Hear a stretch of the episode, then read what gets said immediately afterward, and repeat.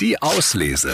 Der André und die Morgenmädels Buchtipp. So, und da möchten wir Ihnen heute das Buch von Tagesschausprecherin Judith Rakers vorstellen. Und nein, es geht nicht um Politik oder das ganz große Weltgeschehen, sondern es geht ums Gärtnern. Home Farming, Selbstversorgung ohne grünen Daumen von Judith Rakers. Das ist ein Buch voller Tipps von A wie Auswahl der richtigen Gemüsesorten über M wie mein Freund der Maulwurf bis hin zu Z wie Zucchini-Anzucht.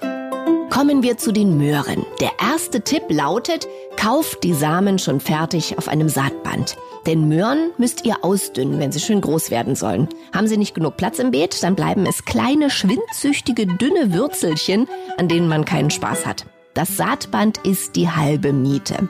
Trotzdem sollte man die Möhren ein bisschen im Blick behalten. Wenn sie trotz Saatband so eng stehen, dass sie sich beim weiteren Wachsen ins Gehege kommen würden, dann müsst ihr einige Pflänzchen aus dem Beet entfernen. Das heißt, ihr müsst sie ausdünnen.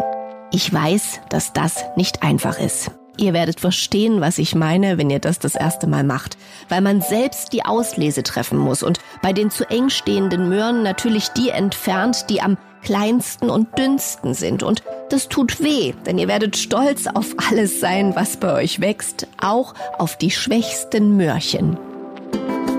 Home Farming, Selbstversorgung ohne grünen Daumen. Das Ganze von Tagesschausprecherin Judith Rakers. Das ist ein Buch, das Lust macht aufs Gärtnern und auf eigenes Obst und Gemüse. Übrigens, äh, Judith Rakers hat auch erst vor drei Jahren damit angefangen und hält mittlerweile sogar Hühner.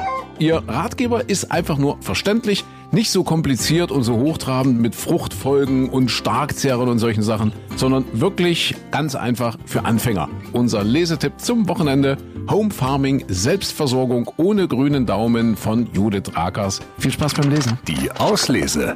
Den Podcast gern abonnieren. Überall, wo es Podcasts gibt.